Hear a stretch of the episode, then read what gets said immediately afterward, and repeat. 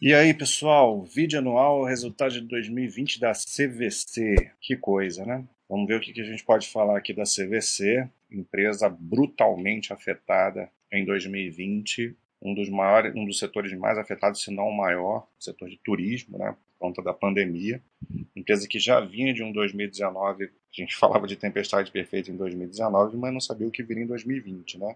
Então, se 2019 foi tempestade perfeita, com vários eventos extraordinários afetando a empresa, 2020 então é o inferno perfeito, né? Mas Vamos ver o que, que dá para falar. Não, não adianta a gente se apegar a números. Esse ano foi um ano praticamente inexistente para a empresa e para quem é sócio, né? Tem que pensar lá no longo prazo a capacidade, se acredita no modelo de negócio, a capacidade da empresa é, sair mais forte quando as coisas se normalizarem, né? Por que mais forte? Porque quem que aguenta uma crise tão grave? Só os maiores, só os grandes do setor as pequenas empresas de turismo todas são, estão sendo extintas, né? Então, quando você voltar, aí não vai, não vai acabar. O turismo não vai acabar. Isso é uma coisa que, que é perene, né? Todo mundo vai continuar viajando quando a vida voltar ao seu normal. E aí, como a CVC é a líder do setor, tem uma marca forte, né? Possui uma, é uma empresa estruturada de muito longo prazo, é a empresa que vai ficar aí ganha market share, né? Então ela só precisa ter uma gestão agora para se manter, né? Se manter capitalizada, aguentar aí até que as coisas voltem ao normal. Então, se você acredita no modelo de negócios dela, você tem que esquecer 2020, provavelmente 2021 e pensar no longo prazo. Se você não é sócio da empresa, não conselho não inventar moda agora, espera para ver daqui a uns anos como é que vai ser, né? Então vamos ver o que, que tem aqui de mais importante ela começa aqui a apresentação falando de nova gestão, foco, re, é, renovação, porque foi identificado em 2019, além de tudo, né, isso, é, problemas é, nas demonstrações financeiras, né, erros contábeis, gente, alguns podem chamar de fraude, mas isso foi corrigido e muito foi nessa situação você tem que modificar muita coisa né, na gestão para seguir em frente. Então é mais meio que uma empresa é, se renovando aí para esse momento. É um fator sempre que a gente não deseja que agrave e tem que ficar de olho aí para frente, né? Isso aqui é importante, né? Uma medida provisória que prorroga já existia até o fim de 2020, foi prorrogada até o fim de 2021, que é você poder remarcar você, você pagou uma viagem né, em 2020 e não pôde viajar por causa da pandemia. Até o fim de 2021 você, você tem essa viagem para você garantida para você fazer. Né? E isso vai ficar sendo prorrogado enquanto essa situação perdurar, muito provavelmente, porque não é interesse, não é interesse da empresa é, ter que devolver esse dinheiro. Né? A pessoa, é, inclusive, ela vai a estratégia de marketing da CVC hoje é tentar vender agora, que está mais barato para vender, para fazer a viagem, para atender o seu cliente lá na frente, né? Para que ela possa ter o mínimo de, de receita. E, obviamente, o, o que vai segurar a empresa esse ano é o mercado doméstico, né? A gente já viu isso em 2020, a partir do segundo semestre, o mercado doméstico conseguindo trazer algum nível de recuperação. A gente vê isso claramente aqui na, na retomada de vendas e embarques, né? Reservas confirmadas. Aqui, o ambiente de primeiro trimestre, quase que todo primeiro trimestre também teve ali a segunda quinzena, a última quinzena afetada, mas aqui a gente vê o que é a companhia mais ou menos no seu normal, né? E aí, de repente, você tem aqui um vale, né? um, um abismo aqui para o segundo trimestre e uma recuperação no segundo semestre, mas muito aquém ainda do que era antes. Mas, de qualquer maneira, a gente já vê um aumento aí de reservas, é, 5,2 bilhões de reservas confirmadas em 2020, isso foi 33% do que, do que foi em 2019. E aqui em passageiros embarcados, mais ou menos a mesma pegada, né? uma recuperação interessante no quarto TRI, 47,1% do que foi em 2019. A empresa tem esses dois, é segmentada em B2C e B2B, que é algumas empresas que têm como seu cliente, o seu cliente final, pessoas como nós, né, o passageiro, ou B2B que vai atender outras empresas, né? Uma empresa diversificada nesse modelo de negócio. A gente vê aqui o que eu falei, o turismo doméstico foi o que, o que impulsionou a, a empresa. A gente vê muito claro aqui, ó, nacional é o azul e o internacional o amarelo. Então, é, segundo trimestre tudo caiu muito. E aí a gente vê a recuperação gradual acontecendo no muito mais intenso no nacional e no internacional muito discreto, né?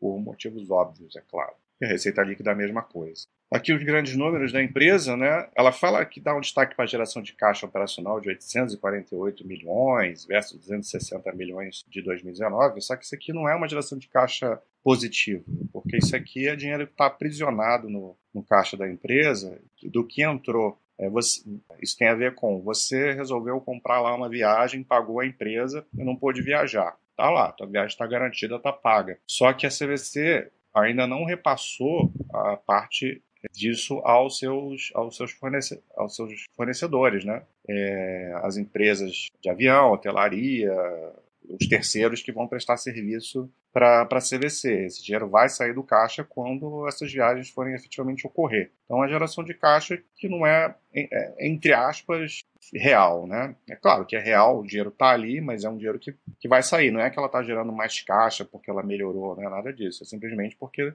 é, o capital de giro não está acontecendo, então o dinheiro ficou com ela para sair é, esse ano ou quando precisar postergar.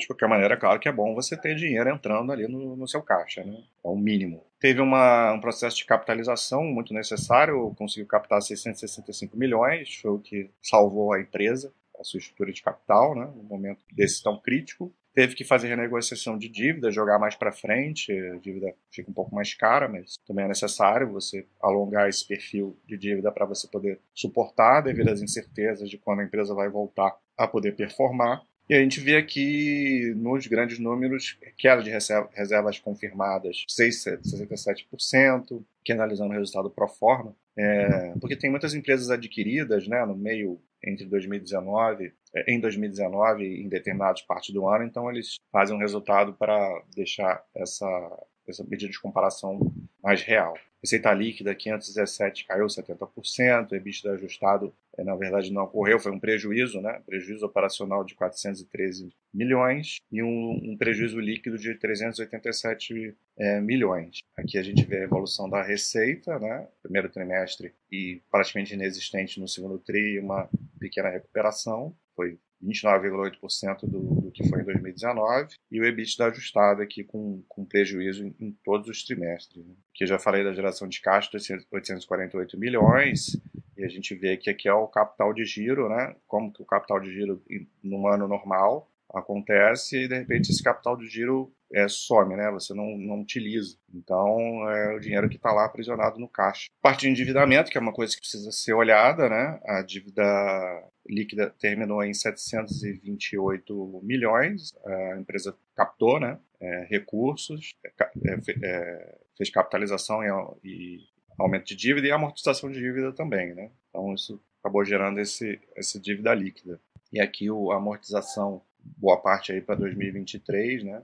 Aqui nesse quadro ele fala, foca no resultado do Brasil, né? Até porque a, parte, a, empresa tem, tem operações na Argentina, mas representa uma, uma parte menor. E, e aqui no Brasil, como eu falei, está focado na recuperação do mercado doméstico, mas também com todos os números é, caindo muito, né? EBITDA ajustado, prejuízo aí de 333 é, milhões e, e o líquido, lucro líquido, prejuízo líquido de 270 milhões não é muito diferente do resultado da, da corporação CVC, porque o Brasil, quase boa parte do resultado é do Brasil. Né? Aqui ele já separa naquele modelo que eu falei, né, em B2C e B2B, onde a gente vê existe uma é, uma quantidade de reservas bem parecida no então a gente vê a importância dos dois dos dois modelos e a queda brutal aí para para 2020, né?